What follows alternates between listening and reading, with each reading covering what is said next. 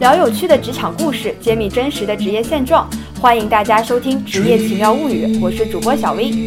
要说最近比较火的一个话题呢，非高考莫属了。今年六月八号，高考落下帷幕，又解放了一批高三的孩子们。据说今年的高考报名人数再创新高，有一千零七十八万。每年到这个时候呢，我都会怀着复杂的心情回忆起我当年的高考。要说解放呢，高考结束其实并不意味着完全的解放，因为接下来的填报志愿将会成为学生和家长们的第二战场，甚至有些观点认为考得好不如报得好。所以，我们今天这期节目呢，会请来的嘉宾是高考志愿填报师，也可以简称为高报师的陈鹏老师。那我们今天的节目呢，和往期也不太一样。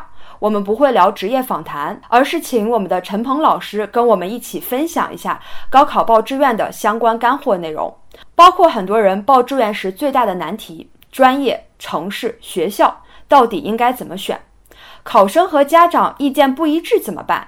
以及其他的一些报考建议和选择高报师的建议。如果大家对高报师这个职业感兴趣的话，欢迎大家在这期节目下方留言评论，留下你对高报师职业的问题。如果很多人都希望听到对高报师职业访谈的内容，我们还会请陈鹏老师回来再做一期职业访谈的内容哈。因为大家也知道，最近的高报师是每年最忙的时候，所以也特别感谢陈鹏老师在百忙之中能够参加我们这期节目的录制。所以下面有请我们的陈鹏老师来跟大家打个招呼。Hello，大家晚上好。嗯，小薇好。我是咱们的高考师啊，陈鹏老师啊。北京现在的这个高考志愿填报已经开始了，是吧？对对对，它是从二十七号到七月一号。首先，先问问您的一个经历哈，您做这个高报师的这个时间大概有多长时间了？呃，要说从正式做，大概得有三四年，但是接触高报，呃，有个六七年的时间了吧。哇，嗯，也是非常有经验了哈。能问问您一个行业内幕的问题吗？您今年接了多少摊呀？呃，现在基本上已经满了，接了有二十四五个吧。哇，是您一个人吗？还是说这个整？对对对，因为因为是这样，就是从每年就是二十七号到七月一号，嗯，大概其有五天到六天的时间，就是你要把所有你的客户见一遍。然后这种情况下呢，基本上你你每次见一个客户大概两个小时的情况下，你可能一天也就能见五个客户。那么你五天时间最多你也就接二十五个人。所以其实一次客户你只进行一次沟通吗？大概两个小时的沟通？呃，不是不是不是不是，这是出这是出分之后，每次要每个人要最少接受就是。沟通一次，然后在沟通在出分之前呢，沟通了很多次了，都已经。那一般情况下都会跟这些咨询者采集哪一些信息呢？呃，首先是这样，就是一般呢我们接触的家长，大部分都是从比如说一模到二模左右就就开始来找我们了，然后我们会采集他从初二、初三啊一直以来的各各次的考试的成绩，然后排名，然后还有他的选科，然后还有一些个他对于。所谓自己的以后的职业发展区域啊，城市的一个大概的一个一个一个一个方向。嗯，其实我理解了哈，我我一直以为高报师可能是这个呃出分了之后。然后在这个报考期间会特别特别的忙，要去进行好几轮的沟通。那其实，在这个考试成绩出来之前，就已经跟每一个家庭进行了好几轮的一个沟通了。对 对对对，因为我们最早的时候，一般的有早的，在十一月份、十二月份，头一年的十一、十二月份就开始了。呃，在那在出分之前。还没有没有想象中那么忙，但是也是进行了沟通，然后具体的分析。但是到高考就是出分之后，这几天是最最最最忙的，基本上每天你十二点之前不想就睡不着觉。那我接下来就是一个非常关键的问题了，就是我们说这个高考报志愿最离不开的三个话题就是专业、城市和学校了。所以接下来呢，想请您从这三个方面聊聊有什么选择的策略吗？然后我们再把这三个放在一起来看看，应该更关注哪个？怎么样把这个专业、城市和学校进行一个重要程度的一个排序？哈，那首先我们聊聊专业吧。就是专业应该如何去选择适合自己的专业呢？我知道一般情况下有几种哈，一种就是那种特别有情怀的，比如说这个一家都是从医的，那也希望自己的孩子也是从医的。然后还有就是这种根据兴趣的，比如说我自己其实就是根据兴趣的。我当年就特别想学语言，但是本来想学德语，分数不够，就学了英语了。对，但特别喜欢语言。还有一些就是真的很现实的哈，就考虑到说这个专业未来赚不赚钱，所以就想请您分享分享这个如何选择适合自己的专业呢？嗯，首先呢是这样，就是我们接触到孩子很多啊，他是没有一个方向的，很少有说像您。呃，我就喜欢语言的这种的，就很少孩子是迷茫的，不知道方向的。大部分的孩子是家长说，哎，这个挣钱，这个相对稳定一点啊，这个工作环境好，那孩子就选了。孩子其实很多他不自己不知道的。哦，是吗？对，我本来是呃，我本来以为现在的这个零零后肯定都会自己有特别有主见，这种就是会说我就想要去做什么，或者有自己一个坚定的这个专业选择的方向，但其实是没有的哈。没有很很少有，就即使说现在咱们市面上有很多说孩子不知道自己想干什么，给他做一个测试，所谓的性格测试啊，呃，性那个职业测试，做测试之后你也会发现，他的测试是圆的，他不像就是有明确方向的孩子测试是有棱有角的，他有明确方向的，那是圆的，他哪方面都还行，就是不知道自己想能干什么，就这种孩子有很多。所以说，我们就会跟他去甄别每个专业是干什么的，给他每个专业的后续的发展，然后情况，让他去，让他去自己挑选。哎，这个专业我觉得我还可以，是这么去挑。我听起来就是有这样的一个信息差，就是他们其实也不知道这些专业到底去学的内容有哪一些，然后你们会跟他们去讲解。呃，不，不知道，现在很多家长都不知道。哦，是吗？所以在跟这个家长和学生沟通的时候，是不是最主要的一件事情，还是会跟他们去讲解这不同的专业学的主要的内容会是什么？对对对，现在现在主要跟家长跟孩子去沟通的，也都是上来家长会问啊，老师这个专业是干什么的？老师这个专业的，这也是为什么说医学跟师范比较受家长欢迎，因为他们知道这是干什么的，他们知道这个是明确哦，我就知道这个师范是教教学生的。但是说师范里面有一些明确，比如说教育学是干什么的，心理学是干什么，他们也不知道。你能教什么，他们也不知道。这个高报师还有一个非常重要的任务，就是去做这个科普的，解决信息差的问题的。真的是科普，真的是科普。有的时候你你跟家长沟通两个小时，完全都是科普。那在这种情况下，可能给他们进行了一个科普，他们也知道各个这个专业是做什么的。接下来的这种选择会如何去跟他们讲哪些是适合这个孩子的去进行选择的一些专业呢？呃，我们在跟家长跟孩子沟通的时候，也会观察孩子的。呃，一举一动，包括引导式的引导孩子平时喜欢什么，然后从中去跟他去重点的推荐我们认为跟他差不多的，让他认为他可能会喜欢的，然后让他去重点去甄别这个东西。嗯，呃，那就是刚才您也提到说做这个性格测试，那也是说在这个性格测试的这个基础上，然后问问这个孩子的主要兴趣会在哪个方向，是吗？对对对对对。哦，呃，刚才也说到，一般可能会是这个家长去主要去判断这个专业的一个前景，未来好不好就业哈。那站在我们高报师的角度，你们会给一些建议吗？怎么样去判断这个专业是否真的有前景？呃，我们也会给，但是给出的建议一般都是现在来说能看得到的。有一些个有前景的建议，我们是不是很很推荐去给的？因为有一些有一些个专业啊，就是从我们内部的，就是讨论也好，呃，看一些个政策也好，觉得这个专业可能在未来的四五年可能会有一个发展。但是这种专业，我们一般的情况下是不会太给家长去推的。嗯，这个是什么原因呢？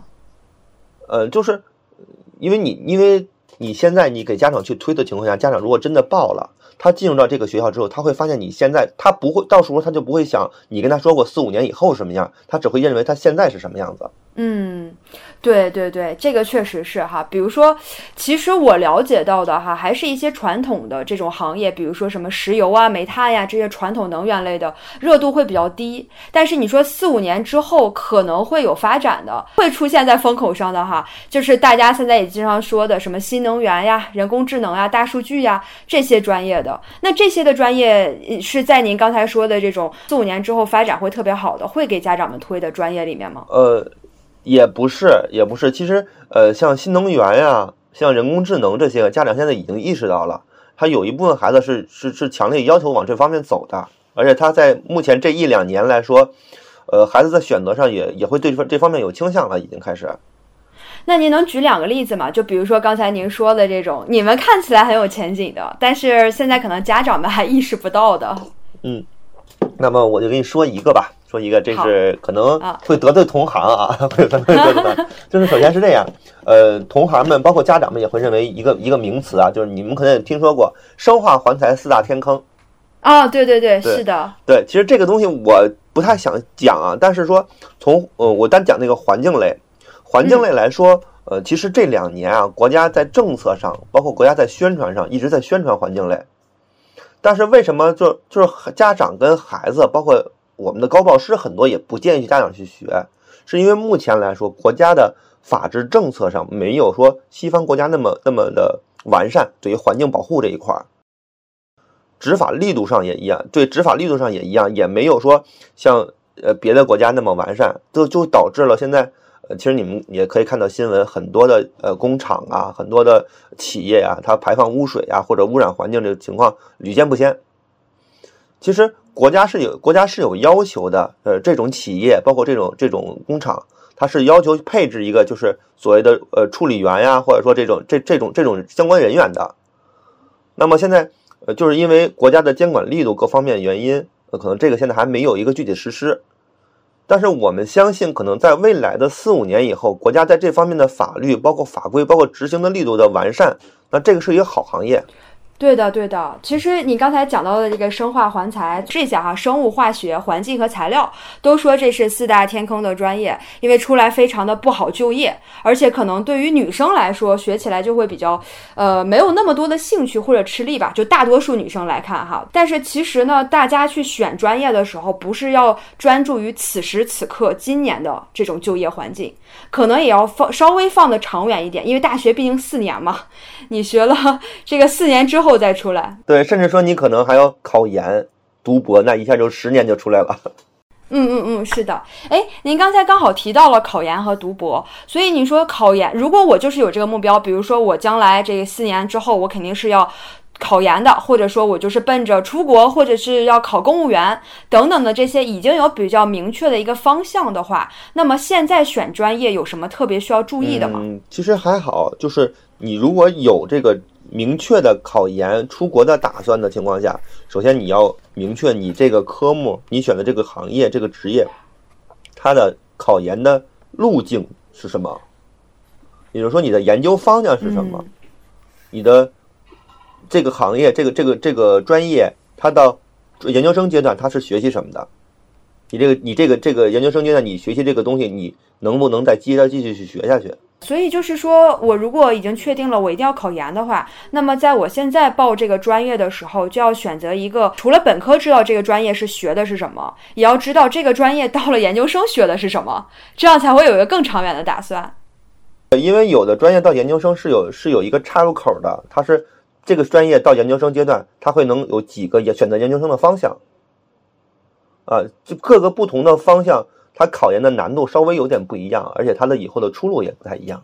那出国呢，会有什么比较适合出国或者比较热门的好出国的这样的专业推荐吗？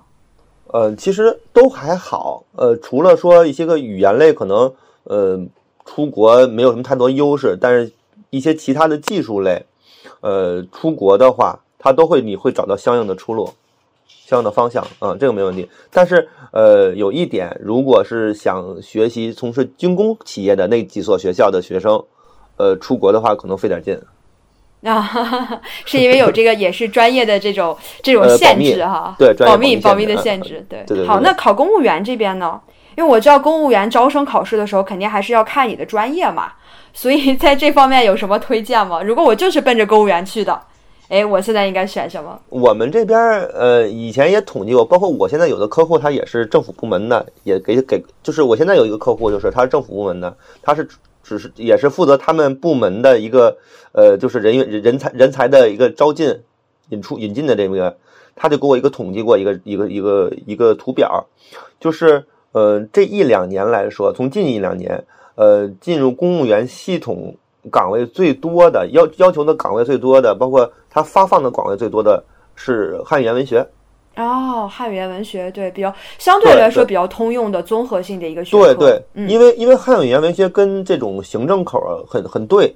因为汉语文学它里面有一个科目叫公文写作哦，是的，对，考公务员的时候就会就会考到这个了。我知道，我之前当年报过，我最最难的一点，对于我来说不难呀，一点也不难。我就学我就学汉语言文学的，您是学汉语言文学的，嗯，对对对对。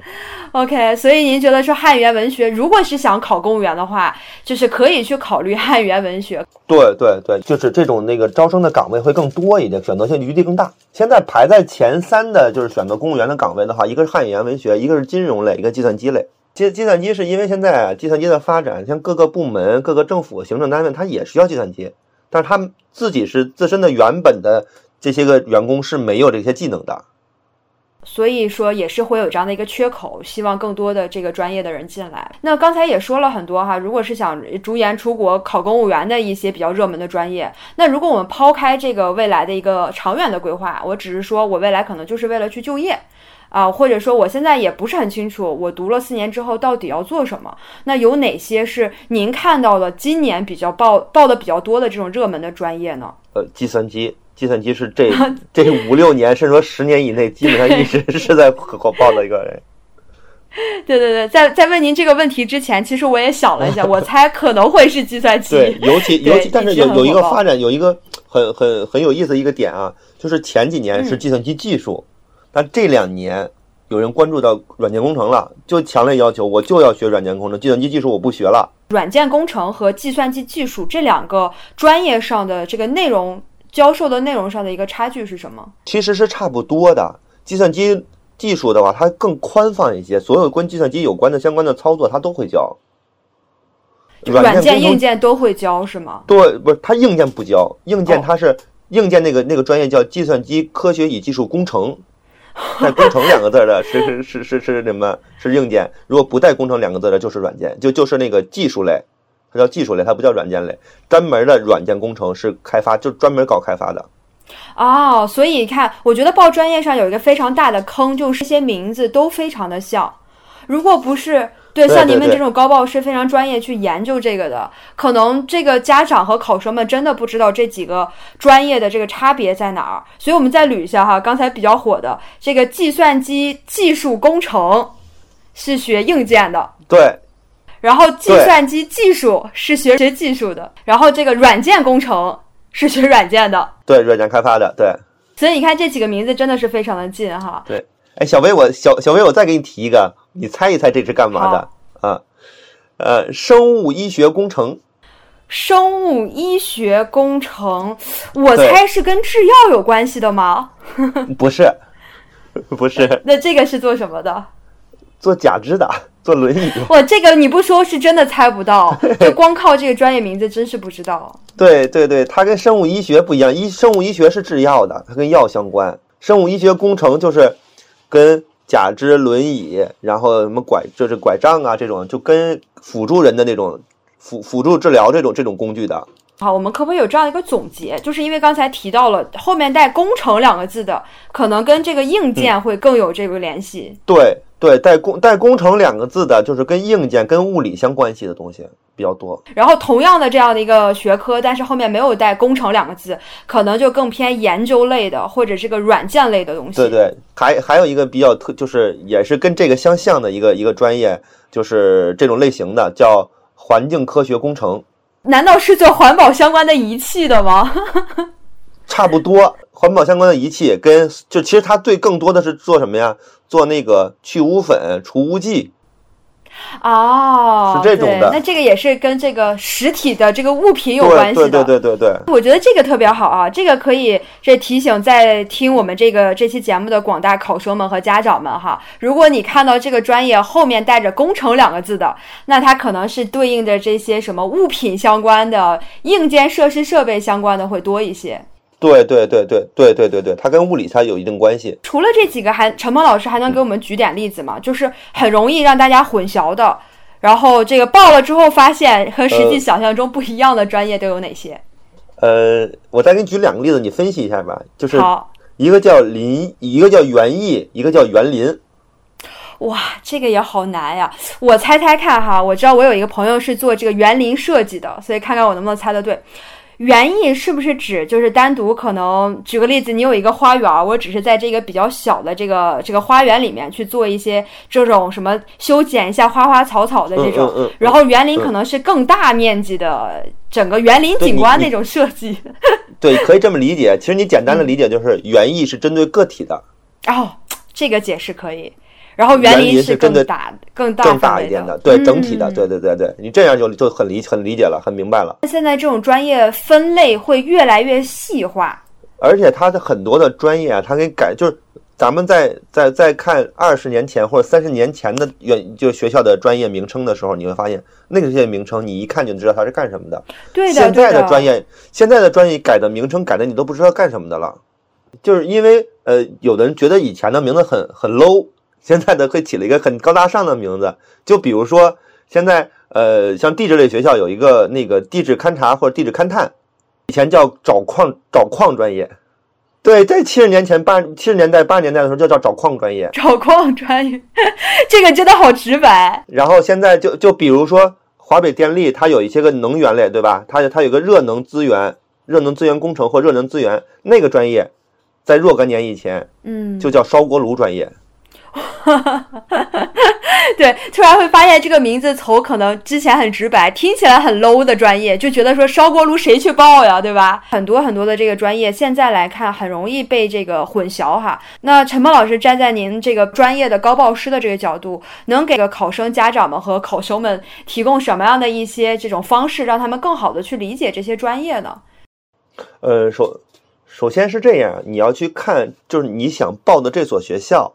它的原就是你要看，就是包括到一会儿咱们聊到学校也一样，你的学你要说想了解这个学校是干什么的，那么你就要追溯它的历史。哦，学校的历史是吗？对对，因为在呃中国经过几次的那个院校调整，那么你可能现在的院校名称改的也跟原来的不一样了。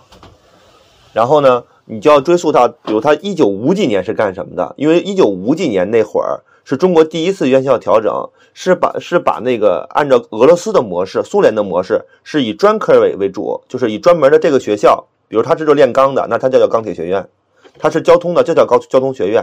那么当时是以这个命名的。那么你现在就要看这个学校在，如果它它的历史很悠久的情况下，能在一九五几年找到，你就找当时一九五几年他叫什么名字，那大概率他现在最好的专业就是他所那个名字那个专业，北京科技大学。他在一九五几年叫北京钢铁学院，他的钢铁比较厉害，他他号称钢铁世界第一，炼钢啊。然后你会发现他的其他专业基本上都是围绕这个钢铁来的，比如说机械，比如那个那个自动化，这都是跟钢铁相关的。它就是相比较强势的专业，对，而且我记得就是您提到这个大学和学院哈，我记得有一个梗是说大家都特别喜欢名字里面带大学的高校，然后所以就很多人会认为北京电影学院的后缀是学院，所以很多家长就不认为它是一个好的学校。这个这个这个误解是从什么时候来的？是从几年前，嗯，呃，在呃在两千年以后的那次九八五二幺幺调整之后，那么呃基本上一本的大学都以大学命名。呃，二本的大学以学院命名，这样就会造成了家长就觉得这个学校叫学院，那它就是不好，就是原来的老二本啊。就我家长也有也有这种的，我就说哪哪哪学院啊，这个不行，这个原来我说他不是，我说他没他没改过。对，所以也就是当时的那次改革，有一些学校还是沿用了学院，对对对对对，没有改嗯嗯。了解，对，所以很多家长就可能会在这儿产生一些误区哈。那在择校的选择上，一般人的这种这个偏好的依次肯定是先看九八五二幺幺，然后再看一些什么行业顶级的这个院校呀，然后是公办和民办，是这个顺序吗？嗯，对，差不多，因为咱们的从从从最顶头开始的嘛，那就那两所巨无霸嘛，清北，然后然后的话就是所谓的 C 九联盟，就是跟清北当时他们他们天团组建的那个中国那个九所最好的高校啊，然后就是九八五，再下一层二幺幺，然后再下一层双一流，再往下就是呃一本的顶尖的有有有有行业内比较有优秀的，然后就是二本，然后民办三本，是这么一个层次啊。呃，所以假如说我现在知道我的这个分数了，我要去报考专业的时候，呃，相对来说，以高报师的角度，你们会去按照这个顺序给他推荐学校吗？呃，也是按这个顺，就是我们首先会跟孩子去了解，呃，问一个首先最最主要的问题，你是想保学校还是想保专业？诶，对，这个特别好哈，这个我觉得有一个特别有意呃特别好奇的一个问题，就是要问的这个跟学校专业有关系的，就是说我去一个差一点的学校，但是专业特别厉害呢，还是应该选一个好一点的学校，专业不太好？呃，这个应该怎么去选？这个要看你的好一点的学校好在哪里。如果他是九八五二幺幺的学校，呃，我曾经跟我这个孩子这么说过，就是如果你在北京能考到六百分以上，那么你不用管专业的事情，你就去挑学校就好了，因为你的九，因为你的他的二幺幺你可以随便选，基本上。能进到九八五二幺幺的专业就没有太差的专业，而且九八五二幺幺里面，呃，它的专业的转专业的难度没有其他的学校那么难，就是你如果对你如果不喜欢这个专业，你可以换一个别的专业。明白，就是不管怎么样，我先保了学校，我进到了那个二幺幺九八五的这样一个学校，我即便是专业不是那么好，我等着进去之后我再再转就是了，是吗？对对对，嗯而且未来你会发现，九八五跟二幺幺这个名头比普通的一本学校强的太多了。你在就业的时候，你会发现，就是就业就是所所有的这种呃大厂也好，公司也好，他真的会认九八五，会按认二幺幺。所以这个是六百分以上的，那相对来说分数没有那么高的情况下，应该怎么选呢？呃，那就是要看你专业了，你喜你喜欢干什么？嗯，你喜欢干什么？比如说我喜欢嗯建筑类，那么你就从建筑这些个你可以报考这学校里找一个行业内比较优秀的、比较领先的、认可度比较高的学校。就是说，其实分两个档次啦。如果我的这个成绩特别好的，那就先保学校后保专业。那如果也就是我的成绩没有那么好，还是专业要去着重强调，然后再选相对应的学校哈。嗯，对对对对。然后你的成绩，如果再说，如果你的成绩相当有些差了，就是你可能到不了一本了都，你得二本，甚至说你到三本的一个状态的情况下，那这个时候你需要保的是什么？保的你的区域，你要留在哪里？你是否要留在北京上学？啊，就是城市的选择了，是吧？对，就是城市的选择，因为你这时候你去到一些个偏远山区，就是你去到一些个呃就外地的一些个偏远的地区的情况下，那么你接触的人、接触的社会就不一样了。对的，其实呃聊到这儿呢，就是想问这个我们的陈邦老师了，关于城市的选择，您觉得重要吗？然后会有哪些考量方向呢？呃，也重要。呃，一般呢，我们去考量城市的情况下，主要呃会考量它这个城市的主要行业是什么。就说，就比如说，比如说，呃，咱们会认为您就小薇，我问你，你你觉得北京它比较优势的方面在哪几方面？呃，我首先能想到的肯定是这个资源嘛，不管是这个人脉资源，还是说我能看到的这个行业的一些资源，肯定是要比其他的一些二三线城市要多很多。咱们不说资源，咱们就说呃哪个方向，哪个职业方向更优秀一些，相对在全国来说。互联网 是吗？嗯，北京来说，娱乐是最好的。哦，是吗？其实我刚才想了一些娱乐，因为我我就是呃，我是在这个北上广深里面想，我相对因为我在那个上海也工作过嘛，所以其实我在想这四大城市我比较一下的话，可能上海的娱乐可能会更好，所以我就没有想到说北京是这个娱乐的。上海上海的经济是最好的，如果是金融相关的啊，你可以留在北京，可以留在上海，但是上海的贸易要比北京要好，因为它有港口，对，进出口贸易。对它进出口贸易是非常好的。如果说说你要走电子商务，你要走计算机，那你如果走计算机，你走开发领域，那就在北京；如果你走商务贸易领域，杭州那里有一个阿阿里巴巴。所以发现很多人就是逃离北上广去哪儿了呢？去杭州了。对对对对，就是这样，就是你当地的一个呃发展最火的一个专业，往往说它相应你当地这个学校也会起来。嗯嗯，哎，那您能跟我们捋一捋吗？就是比较热门的，首先肯定是北上广深，包括刚才说的杭州，其实还有一个比较火的城市哈，成都。我发现最近成都也会比啊，较成都火啊，这几个城市它都有什么哪些方面的一个专业会在这个城市发展的比较好呢？北京的话，基本就是刚才我说的教，就是那个娱乐教育，然后呃，它的计算机相应还可以。呃，原来最早的时候，北京你还可以说它的它的那个工业还可以，但是首钢搬走了之后就不行了啊。然后呃，上海基本上就是刚才我说的经济、贸易、港口、进出口。其实上海还有一个，就是如果有的学生想学车辆工程的情况下，去上海。上汽也在上海啊，然后你到广州，广州那边其实也是跟上海类似，贸易进出口。然后它广东地区，咱不能说广州，广东地区的小商品，就是所谓的呃小工业、轻工业，还是不错的。还有一个广东的一个比较有名的，它的药制药，它有一个它有一个那个学校叫广州药科大学，那是所有药。对，广东药科的，就中国的药科有三大学校。咱们说药科的排名，药学的排名里面，咱不不不算那些个清华北大，咱就说以药科命名的这个学校里面有三大学校，分别叫中南北。中是在江苏，在南京的那个中国药科大学，南是广东的广州药科大学，北是沈阳药科大学。沈阳药科大学也很厉害，在在药科领域真的是排在前前几位的。嗯，所以广广东那边这个药呃制药相关的也很厉害，对。而且还还我还听说一个在去广州那边上大学的一个好处，就可以顺便再学一个第二外语粤语，可能会学会了，对吧？好多朋友都是去广州那边上大学回来说我已经会说粤语了。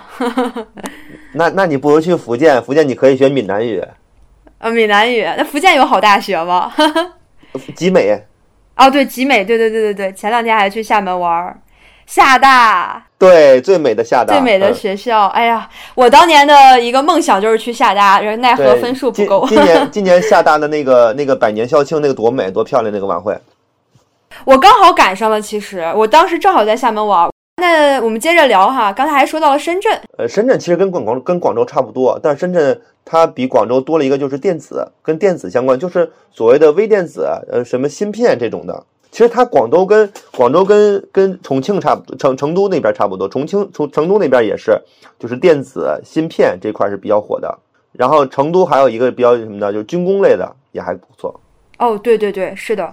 成都那边的军工是最近也是很听很多人都在聊嘛，嗯，那刚才还说了杭州啊，杭杭州就那那杭州其实没什么可说，就一个阿里巴巴，就大家都知道了，对，大家就很多家长会问我，老师杭州有什么好大学呀？我说杭州就一所好大学，杭杭州大学分两类。一个叫一个叫浙大，一个叫浙浙江以外的其他大学。对对对对对，对，就一个浙大，其他的都不灵了。你要这么说，确实，我好像也只听过浙大，其他的都没有听过，没有了解过的。嗯，就只有浙大是一个。呃，九八五，那其他的甚至连连连二幺幺都没有了。那我们刚才这个从专业聊到学校，从学校聊到了这个城市哈。那我们综合来看一下，陈鹏老师能帮我们总结一下吗？就如果是专业学校和城市放在一起，我到底应该怎么去判断，怎么去做选择呢？嗯，其实就把我刚才说到的就就综合起来就好了。就是你想要去干这个行业，对吧？你比如说我想学计算机，那么你能去的选的学校。就是北京的或者杭州的一些学校，就比如说北京的计算机类的学校啊，一些个理工类的院校，那么你看你的分儿能够到哪个档位？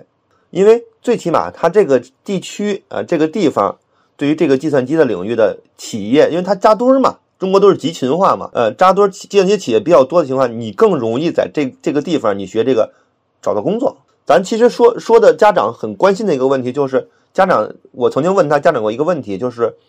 什么叫好专业？所谓的所谓你找找好专业找什么？什么叫好专业？那么好专业其实就是挣钱多，活儿不累，好就业。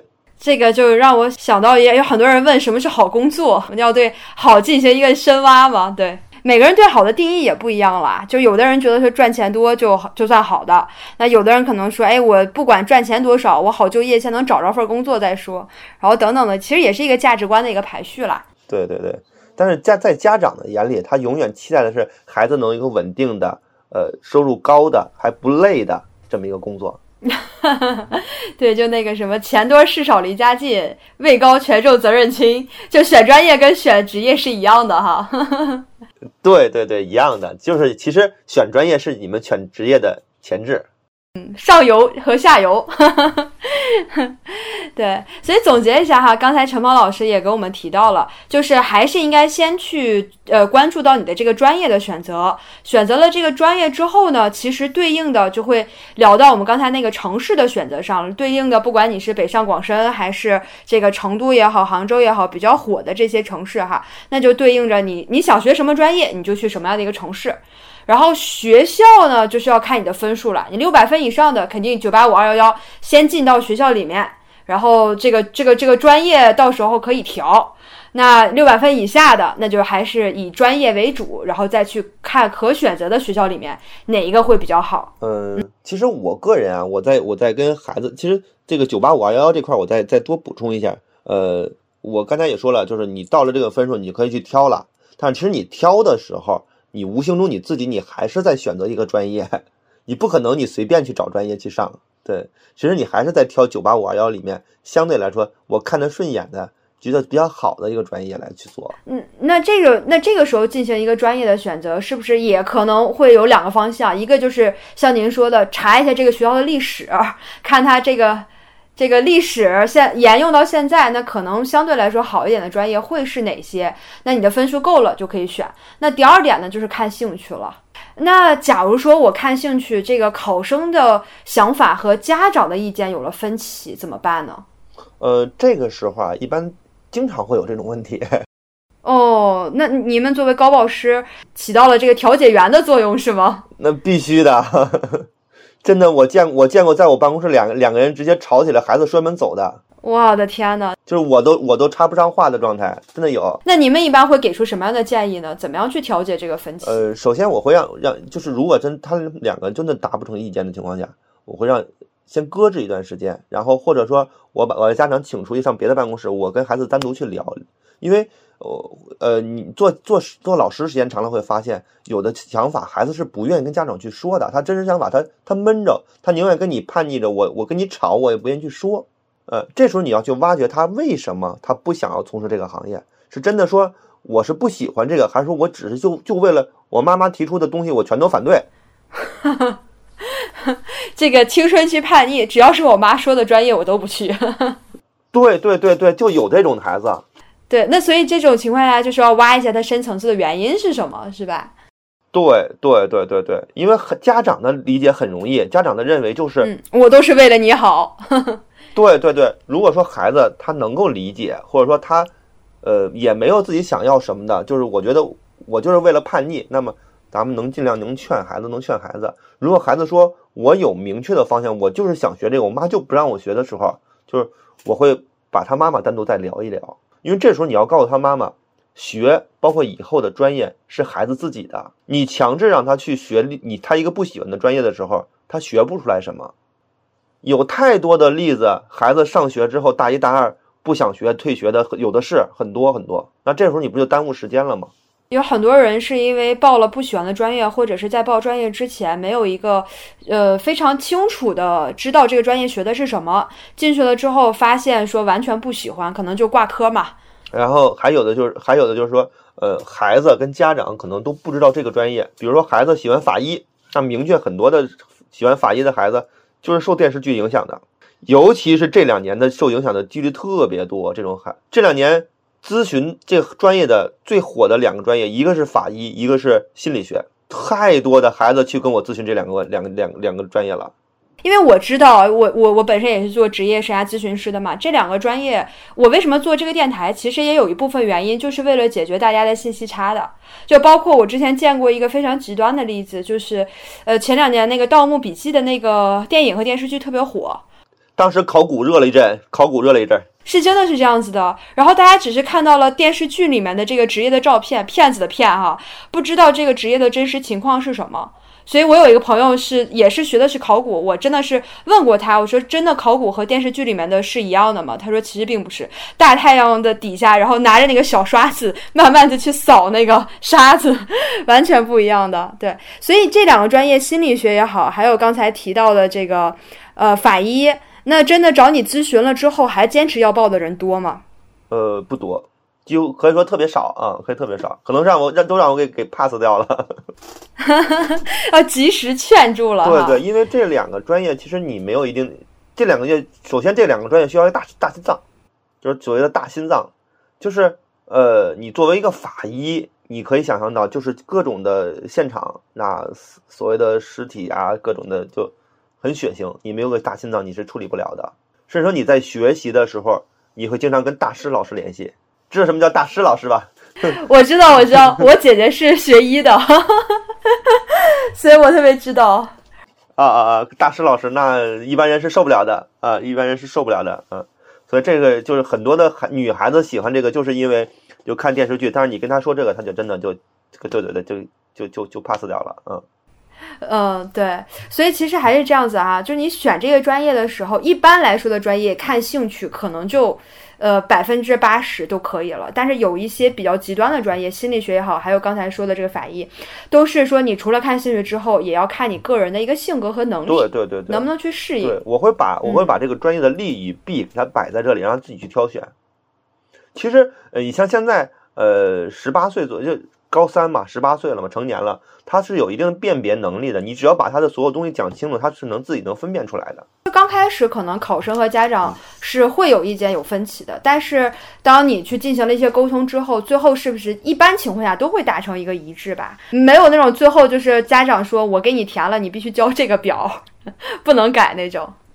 啊，没有没有没有没有，呃，就我我还真见过，就家长跟我说的很好很好。就说的特别好，跟跟我沟通也很好，但跟孩子也说啊，这个很好，就就就是按孩子这么说吧。老师，你给他定计划吧。计划出来之后啊，行，我们去回家填去吧。而且孩子当天填完了，给我截了屏了。到第二到到当天的夜里，马上要提交的，马上要要要截止的时候，他妈妈自己起来把这专业给改了。对，真的真的有这种这种情况。就就包括前一段时间网络上比较火的那篇文章。就是呃，这个这个这个同学就非要就就喜欢学那个专业，那他妈妈以跳楼怎么各种逼迫，那很这种很极端的例子也是有的。哦，那针对这件事情您怎么看呢？您觉得考生和家长的意见如果真的有分歧，应该听谁的，或者应该怎么去解决，会有一个好一点的解决方案呢？呃，双双方面一双方面和坐下来和平解决嘛，我就觉得就和平解决。呃，如果家长说的对。就比如说，家长比较符合目前当下的一个流流，就是行情也好，说当下的一个发展趋势也好，那是没有问题的啊。就一般的我会折中嘛，家长的意见也留一些，孩子的意见也留一些。那在呈现的志愿表上都有一点点。到时候我会跟孩，如果说我实在串不动家长的时候，我会跟孩子说啊，那个回头再。填报志愿的时候，我会把你喜欢的放前面，这也是一个小小的方法哈。那除了这种意见有分歧之外，你在这个咨询的过程中还遇到了哪些比较常见的问题呢？呃，比较常见的问题啊，有有很多，就是呃，这两天我问遇到就遇到一个问题，呃，你也知道最近的本科线啊，北京的不是本科线出来了吗？本科线是四百，有一个四百零二的学生，就是。刚刚过汽车卡线的一个学生，他爸爸来跟我说：“陈老师，我不选，我们家没钱，我不去民办学校，民办学校收费贵，我就要去公办。我还我们家孩子必须要学到计算机，然后呢，我还就在北京，那就很难办了。” 哎，但是这个呃，就该说不说哈，这个家长还是有非常明确的一个报考的方向的，虽然他这个分数有点卡。对对对，但是他这个分数太太太糟糕了，说实话。那那怎么解决呢？遇到这样的问题？呃，我首先我跟他跟摆明白了，把数据给他看清楚了，也也把历年的数据给他分析的，就是你这个这个这个想法是不现实的，是绝对不现实的，因为北京在北京，如果想学到计算机。最次最次，你要高出本科线二十分以上，你才有可能能学到啊，否则你可能学不到啊，你更不用说你的要求是在是要去一个公办了，公办的分儿可能会更高，对，会更高。就是一切用数据事实说话嘛。家长很多人就认为高报师是一个万能的，我只要给钱，我只要给钱，我想我想去哪儿啊，我我我我想去的专业他都能够办到，真的不是这样，我们也是靠数据说话。大家就觉得说，考多少分不重要，重要只要考呃找到一个好的高报师，一切都能解决了。对，就是家长很迷信，就说是高报市场虽然是说呃三分看考看看成绩，七分看看报看填报，但是也也不是完全十分看起看看填报的，高报师也不是神嗯。也不是万能的，做什么都能做到的哈。那就刚好聊到了这个高报师哈，大家也知道说这个现在高报师这个职业非常火，而且我看了一个数据哈，就说近十年呢，中国目前有一千五百家名字或者这个经营范围含有志愿填报的企业。而且其中大概有百分之九十的企业都是成立于近五年内的，所以也是一个相对来说比较新兴的这样的一个职业。所以就呃，陈萌老师，您知道现在说在这个这个职业现在有一个统一的行业标准吗？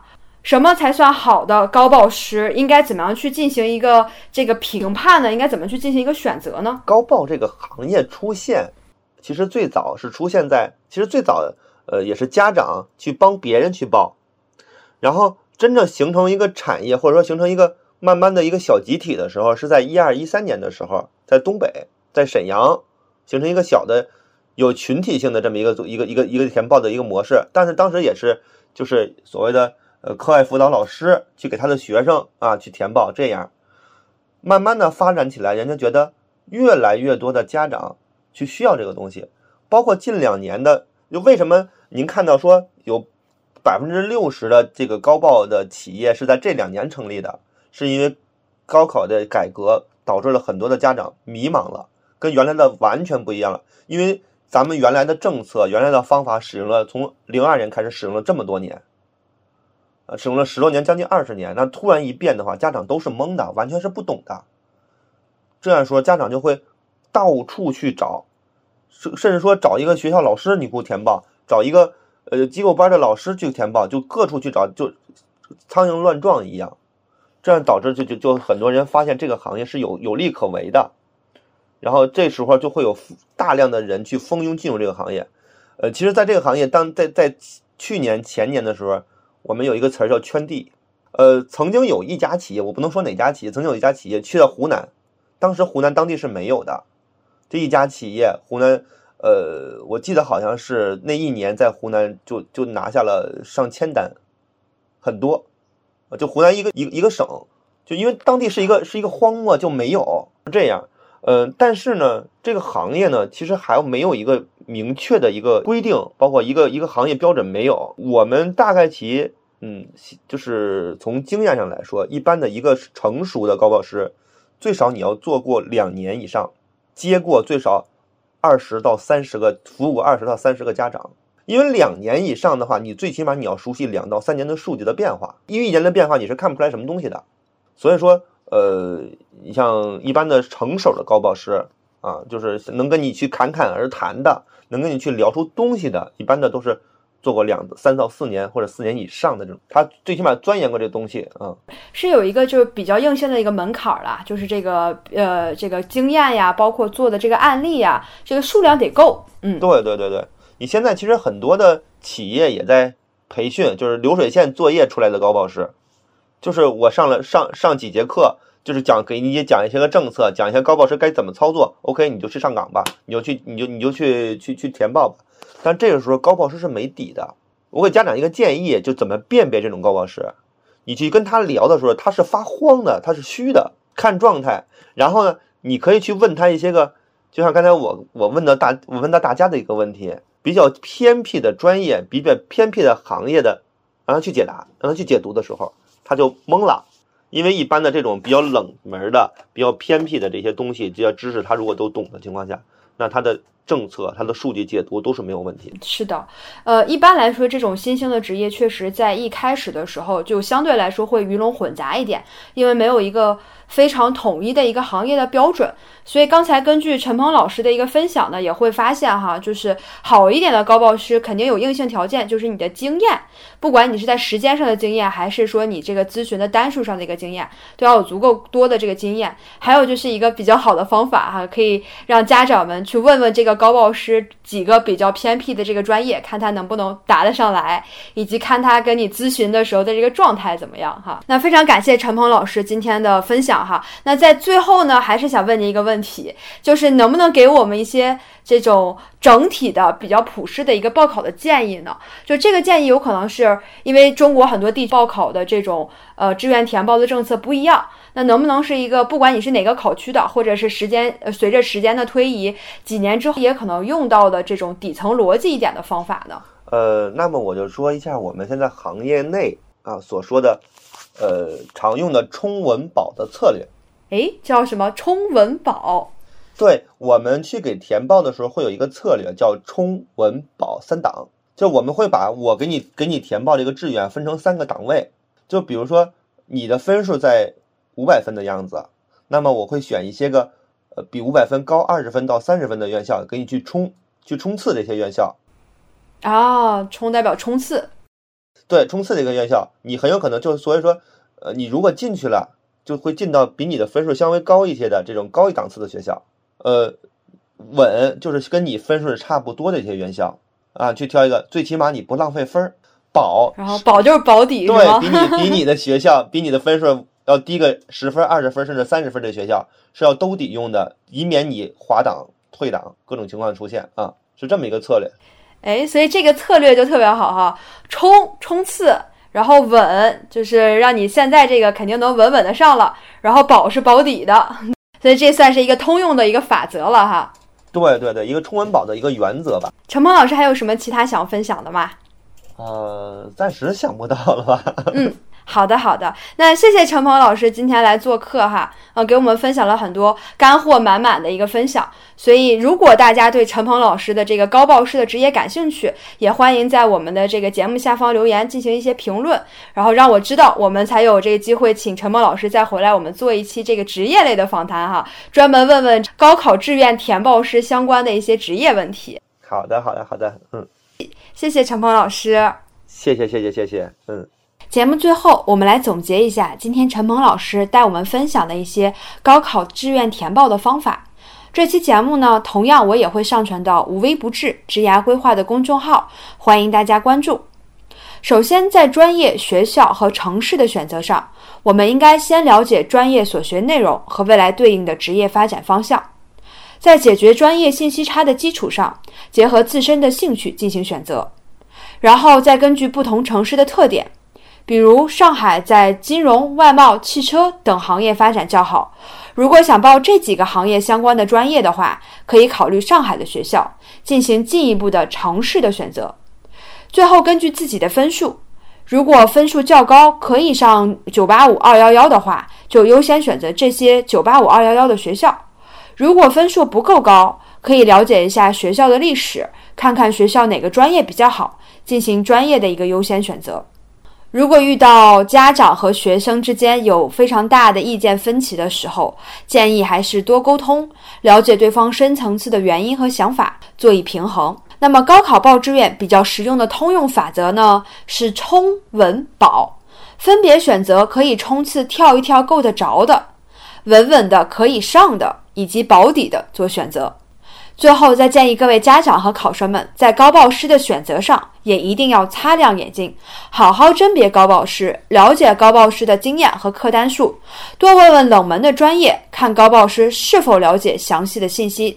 那么高考结束之后呢，势必几家欢喜几家愁。我当年也算比较愁的，因为考试的成绩和我预想的还是有一点差距的。但是高考一定不是结束，反而是开启人生新阶段的开始。最后呢，我想分享一段话给大家：高考的卷子确实是一种选拔，但是并不代表说这张卷子就能全面的衡量一个人的价值。衡量一个人的价值，这个是完全不够的。在这么一个卷子面前，每个人都是不同的，所以它是一个相对公平，而不是绝对公平。有些东西，比如思想品质，就很难用一张卷子来衡量。高考就像是一个全能比赛，七项全能你肯定是占优势的，但是有的人就是不均衡。比如艺术感很强的人，但是艺术类的院校招生很少，大家不可能都跑到那儿去。所以说，一张卷子甚至很局限的去衡量一个人的能力，它是有一种很偶然性的、很主观的，甚至运气的成分在里边。所以你不能用这个东西否定自己，家长也不应该用这个来否定孩子。高考不是决定你生死的考试，也不是决定你未来发展的这么唯一一次考试。所以我很感谢当年我的父母没有因为我高考考得不理想而责备我。我也很感谢当年的自己，没有因为没去到理想的学校而放弃努力。最后，希望听到这儿的家长们和考生们都能报上自己理想的大学。也欢迎大家在节目下方留言，聊聊你报考志愿的经历，或者分享一下你报考志愿的经验。我是小 V，，了解职业真相，解决职场信息差。欢迎大家收听《职业奇妙物语》，我们下期再见。